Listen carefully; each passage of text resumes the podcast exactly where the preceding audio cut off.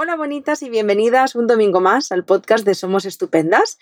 Eh, un domingo más, una semana más, hablando sobre temas súper interesantes y esta vez traemos, como no, un tema que no os va a dejar indiferentes y que además he de reconocer que a mí no se me había ocurrido hasta que Alejandra, que ahora la conoceréis, eh, me lo propuso y me pareció súper interesante. Hoy vamos a hablar sobre las creencias limitantes y en, y en general todo lo que va relacionado con las oposiciones especialmente en estos tiempos en los que las oposiciones se acercan y, hay muchas personas que estáis opositando y que os cuesta enfrentaros a una situación como esta.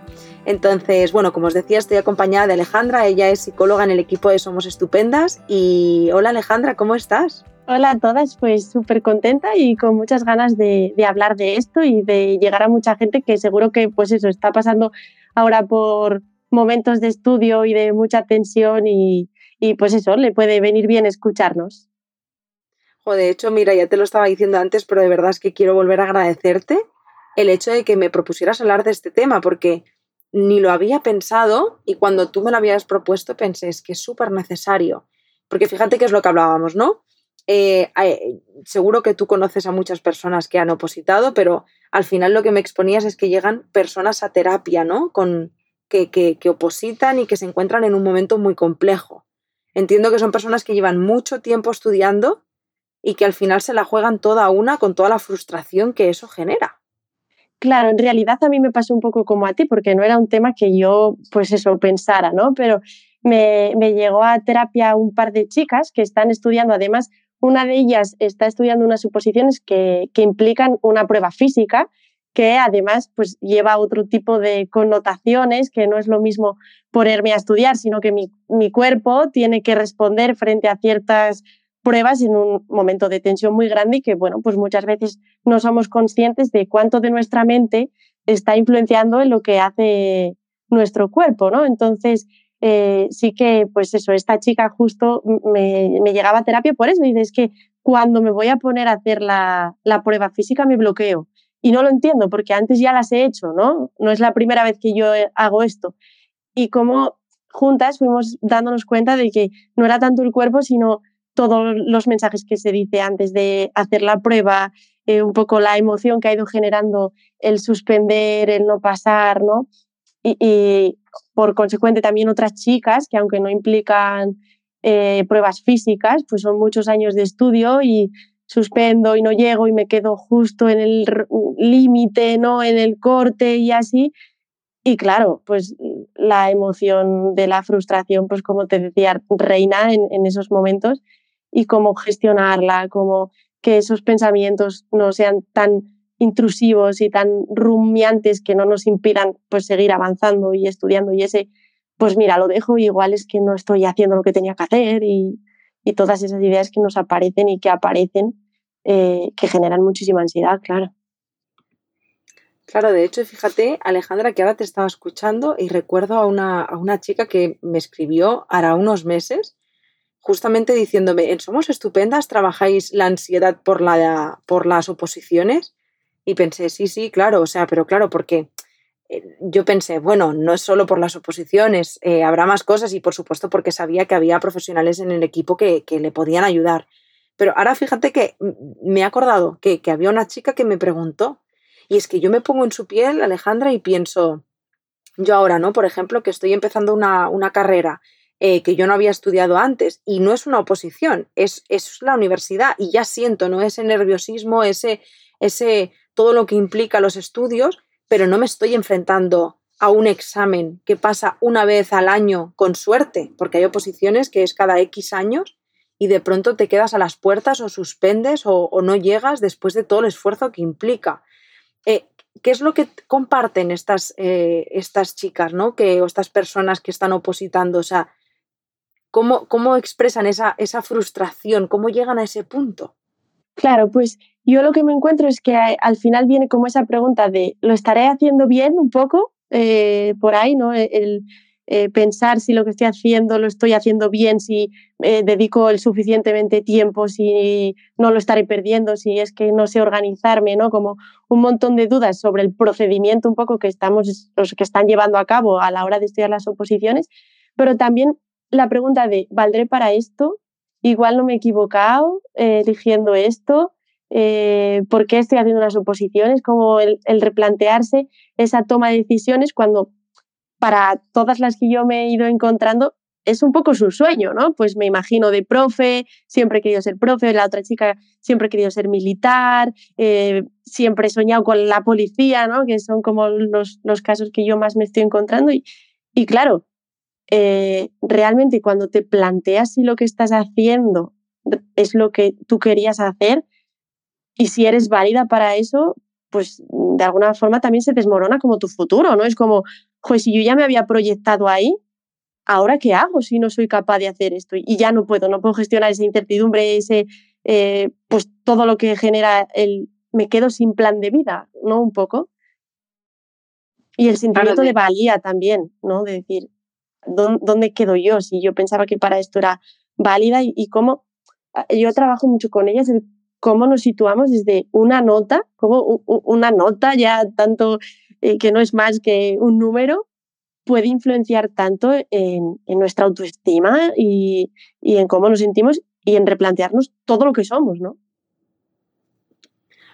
Ostras, y es que además estoy pensando el duelo que implica renunciar a ese proyecto de vida porque entiendo que te has imaginado tantas veces ahí con todo el esfuerzo que implica, que ahora hablaremos de estas horas de estudio que entiendo que al final se convierten en un patrón casi obsesivo, ¿no? Donde tu vida se convierte en la oposición.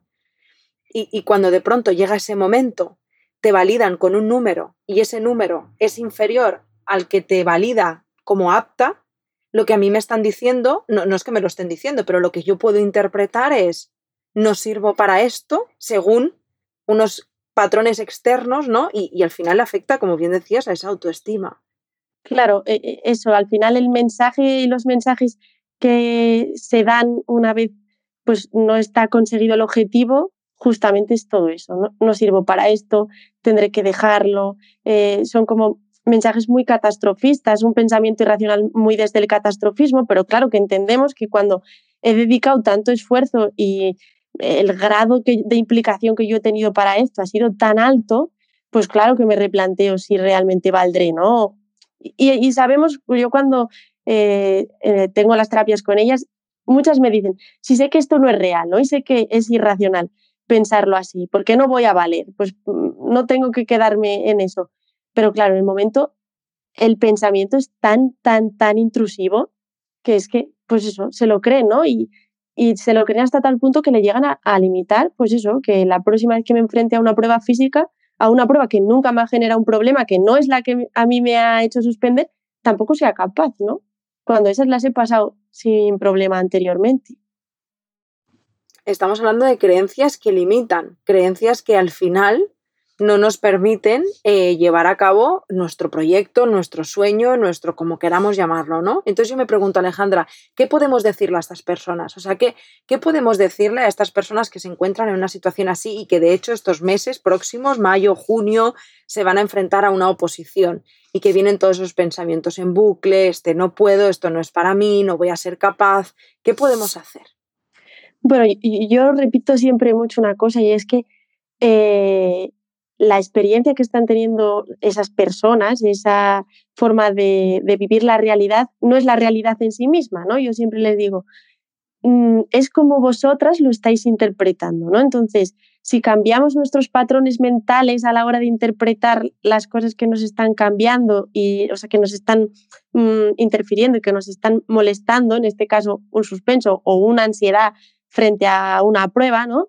Podemos al, al menos eh, interpretar la realidad de otra forma, ¿no? No todo es tan malo, no todo es tan grave, mm, al final vamos a darle como objetividad a, esa prueba y, mm, yo siempre les digo, imaginaos eh, la típica frase de no es el fin del mundo, claro que es muy fácil decir, yo me dice, muy fácil decirlo, pero al final yo me siento así, es como, claro, pero ¿de qué forma podemos hacer que esa situación eh, no nos genere tanta ansiedad y, no, mm, no, la interpretemos de una manera tan negativa para nosotras mismas. ¿no?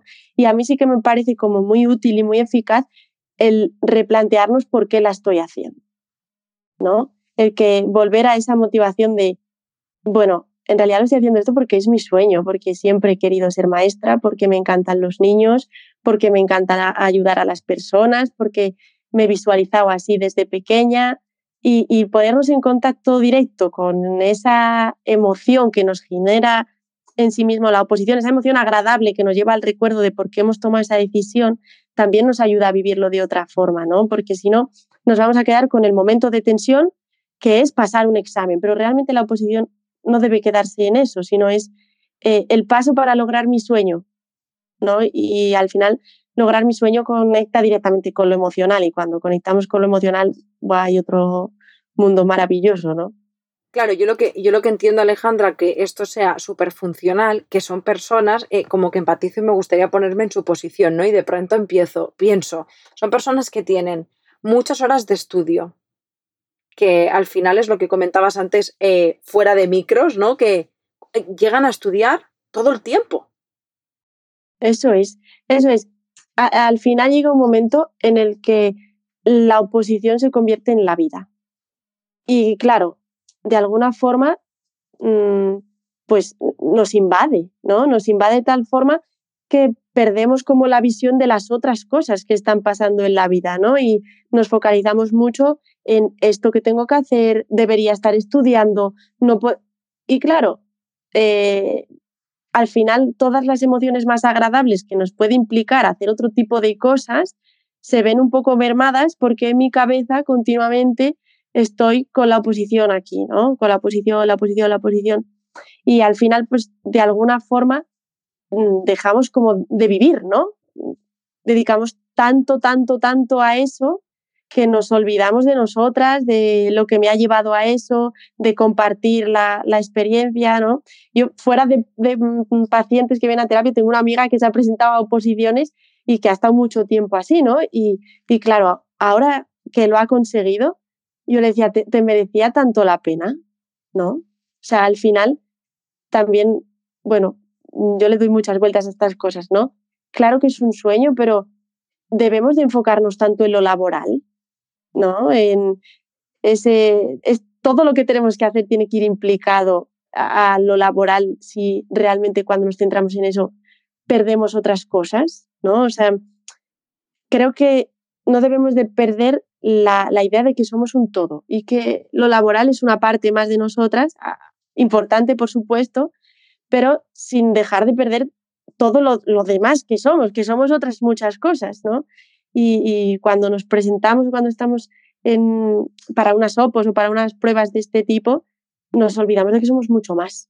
Y eso es importantísimo, reconocernos como algo mucho más que un examen es, es vital, claro entiendo también que para amar la profesión, ¿no? Porque si algo, como decías tú, te ha merecido la pena, si algo nos estás haciendo sufrir tanto, tantísimo, lo que pasa que entiendo que mm, e, el propio sistema en sí mismo es como una especie de trampa, porque se presentan miles de miles de miles de personas y, hay 200 plazas. Entonces, ¿qué otra vía existe si no es obsesionarte con ello, ¿no? O sea, si no es dedicarle tu vida, tu cuerpo, tu tiempo, tu alma, tu todo a ese proyecto, ¿no? Lo que pasa que al final entiendo que los niveles de frustración van relacionados con a todo lo que yo he renunciado, porque si, eh, o sea, quiero entender que si forma parte de un espacio de mi vida, yo llego y no ha salido bien, todo lo demás está en orden.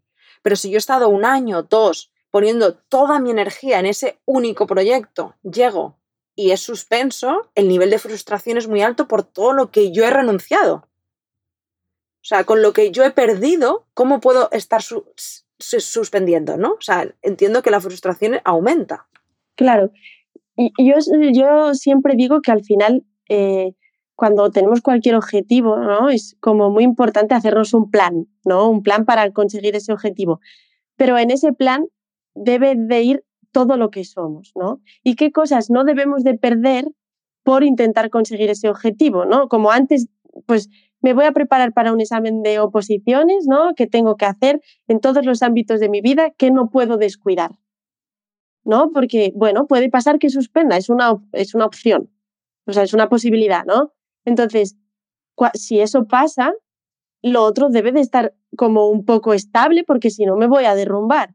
y que lo otro esté estable va a depender de qué límites he ido poniendo yo eh, respecto a la oposición, ¿no? Ese, bueno, al final cosas como muy conductuales, pero estudio ocho horas y estudio ocho horas y ya está, ¿no? Y no voy a estudiar más, me tengo que obligar a cumplir con esas ocho horas y el resto, pues irme con mis amigas, con mis amigos, con mi familia, disfrutar de tiempo para mí, porque luego al final eso también nos va a hacer ser más productivas, ¿no? Que al final es otra cosa que nos pasa, que cuando tenemos la emoción de la frustración y emociones así como muy desagradables respecto a lo que estamos haciendo, somos mucho menos productivas. El tiempo que estamos empleando en estudiar se tiene que triplicar porque no me concentro, porque me dan ganas de llorar cuando me pongo delante de los apuntes, porque vienen todos esos pensamientos de valdré o no valdré o para qué estoy haciendo esto si no sé si lo quiero o no lo quiero, ¿no? Entonces, yo creo que es importante como eh, dentro de los planes que, que para una SOPOS todo el mundo se organiza y como súper organizada a nivel de estudio, yo creo que además de a nivel de estudio, deberíamos incluir el resto de, de, áreas de nuestra vida a la hora de hacer ese plan, ¿no? Y intentar que siempre lo hagamos pues con mensajes en positivo, incluyendo apoyos, qué puedo hacer cuando me sienta así, de quién puedo tirar, no sentirme sola, ¿no? Sino ya sé que si en algún momento estoy así, pues tengo a, a tal, a Pascual, que va a estar conmigo, ¿no? Y sobre todo, conectar mucho con qué sentimos cuando nos decimos, quiero estudiar unas oposiciones porque quiero ser tal, ¿no? ¿Qué siento? Y si realmente lo que siento no me hace sentir bien, igual tengo que volver a tomar conciencia de por qué estoy haciendo esto que estoy haciendo. Fíjate que lo que has dicho Alejandra, esto último, eh, me lo tomo no solo para las personas eh, que opositan, sino para todas las personas. Esta sobreproductividad que nos hace envolvernos solo en la vida laboral. Y qué importante es que guardemos esos espacios para todos los ámbitos de nuestra vida. Eh, de hecho, fíjate que lo has dicho en un momento en el que resuena mucho conmigo, porque justamente ayer estaba desde las ocho y, y poquito, y eran las dos y pico de la tarde, y no había movido el culo de la mesa. Y dije, ¿pero qué es esto? O sea, ¿en qué momento, no? Yo no tengo ni tres minutos para estirar las piernas. O sea, que, yo, yo me lo cojo. Eh, gracias por tu aportación, porque me lo, me lo cojo para, para, para, mí, aunque no esté opositando. Me parece muy interesante, eh, Alejandra, hablar de cómo eh, gestionar la frustración. Me parece súper importante hablar de esto. Mm. Yo creo que en el momento que aparece la frustración, lo primero que tenemos que hacer es darle un espacio, ¿no? Tendemos mucho a que cuando aparece una emoción desagradable, no la quiero, que se vaya, no me quiero sentir así, mm, no. Y claro, al final ahí yo siempre pienso que, que, la emoción cobra como fuerza y de tú no me quieres, pues me voy a quedar con más intensidad para que me sientas, ¿no? Entonces, lo primero es darle un espacio a esa frustración, ¿no? Y ver de dónde proviene, ¿no? ¿Qué me quiere decir esa frustración? si conecta con esas preguntas que nos hacíamos antes, ¿no? Y si esa frustración viene de que considero que no soy válida, volver al por qué mm, sí soy válida, ¿no? Porque una nota no me va a decir si soy o no soy válida y mm, darnos cuenta de cómo esa frustración nos está limitando, ¿no? Para poderle poner un remedio, porque si la dejamos estar y, la cogemos y ya está, y no me doy cuenta en qué cosas me está limitando, tampoco voy a poder hacer nada con ella, ¿no? Entonces, yo sí que hablo mucho de que la frustración nos genera creencias como mucho más limitantes, pero esas creencias limitantes las podemos transformar en creencias potenciadoras, ¿no? En, en creencias que me ayuden a conseguirlo, ¿no? Es como, bueno, pues enfádate con tu frustración un poco, ¿no? Vienes aquí por esto, pues ahora voy a hacer todo lo contrario contigo. No te voy a dar el permiso a que me hagas sentir así porque no, lo que me estás diciendo sé que, no es real, sino que es por esta situación en la que estoy viviendo y, y voy a intentar liberarme de ti, ¿no? Liberarme de ti de justo eso, ¿no? Conectando con todas mis potencialidades. Eh, hay un ejercicio que se usa mucho, que es el análisis DAFO, ¿no? No sé si alguna vez lo has escuchado hablar y a mí me gusta mucho hablar de ello en, en estas situaciones, ¿no? Me parece muy interesante porque yo lo conozco a Alejandra del marketing. Entonces, de, de, pronto hacer un análisis DAFO de mi vida, de mí, me, me, me fascina. O sea, atenta que estoy a escucharte.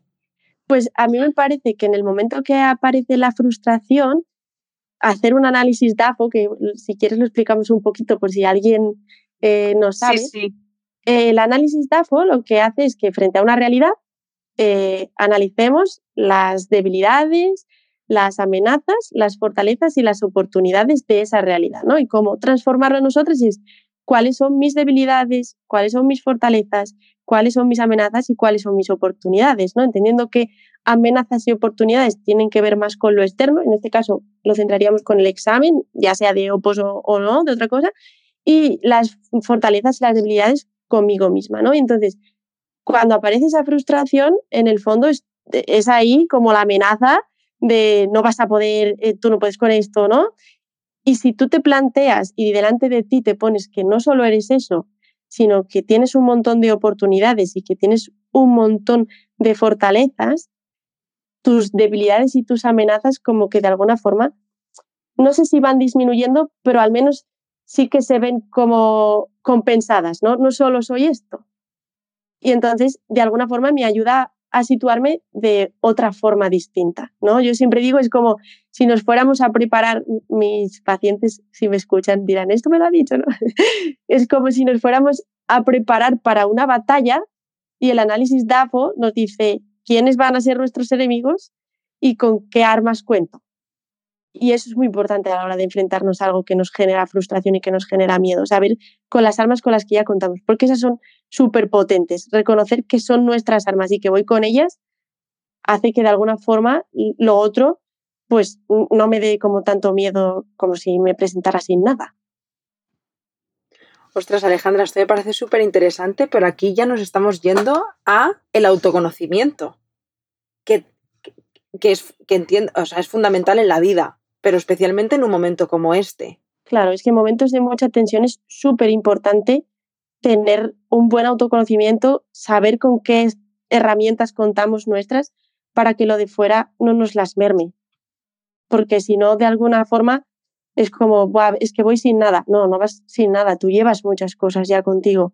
Entonces, todas esas cosas que llevas contigo son las que te hacen que puedes conseguir. Esas son como esas creencias que tenemos que transformar en potenciadoras. Tú tienes un montón de posibilidades y de cosas que has ido generando, venga, usalas para ello. No dejes que todo lo otro te absorba, porque tú eres también todo eso. Hay un tema y ya para ir terminando, Alejandra, no sé si igual me, me cuelo, pero a mí me, me viene mucho a la cabeza. Y ya te digo, igual no tiene relación, pero es la autoexigencia. ¿Y crees que esto tiene relación con las oposiciones? Total, total.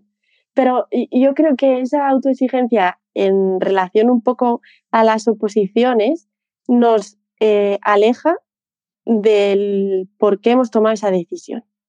¿No? O sea, al final, si me pongo tan autoexigentes como tengo que conseguir esto porque tengo que conseguir esto, y no, cuando estamos preparándonos unas oposiciones, lo que tenemos que conectar es porque eso ha sido un sueño de vida, ¿no? O sea, yo soy muy soñador y me gusta mucho hablar de los sueños, pero al final creo que las cosas se construyen desde los sueños, ¿no? O sea, muchas veces pienso, si alguien no soñara con que existieran los aviones, los aviones no, no habrían existido, ¿no? Entonces, al final, conecta con, con que lo que estás haciendo es por conseguir tu sueño y vas a palpar tu sueño. Entonces, eh, no debemos ser exigentes cuando estamos hablando de sueños, porque entonces nos estamos imponiendo algo y algo que está impuesto ya no puede ser un sueño. Me lo tomo esto. Oye, hablar de oposiciones me está enseñando muchas cosas. Fíjate que da para mucho, porque de verdad que, que, claro que entiendo que a todas las personas que están opositando les puede servir de gran ayuda, pero es que creo que son aprendizajes que podemos extrapolar a, a otros muchísimos aspectos de nuestra vida. O sea, Mm, de verdad, me, está sorprendiendo gratamente toda la información que estoy recibiendo porque es que encima, por esas causalidades de la vida, como te decía antes, la estoy recibiendo en un momento de mi vida en el que necesitaba como escucharlo. Em, así que gracias otra vez. Sí que ya a mí me gustaría decir una cosa, ¿no? Que muchas veces cuando nos presentamos a este tipo de pruebas o a cualquier examen, hablamos mucho de la palabra suerte. Y yo siempre digo que hay que eliminar esa palabra de nuestro vocabulario porque en realidad nada es fruto de la suerte, ¿no? Y cuando mm, decimos eso, de alguna forma estamos infravalorándonos, ¿no?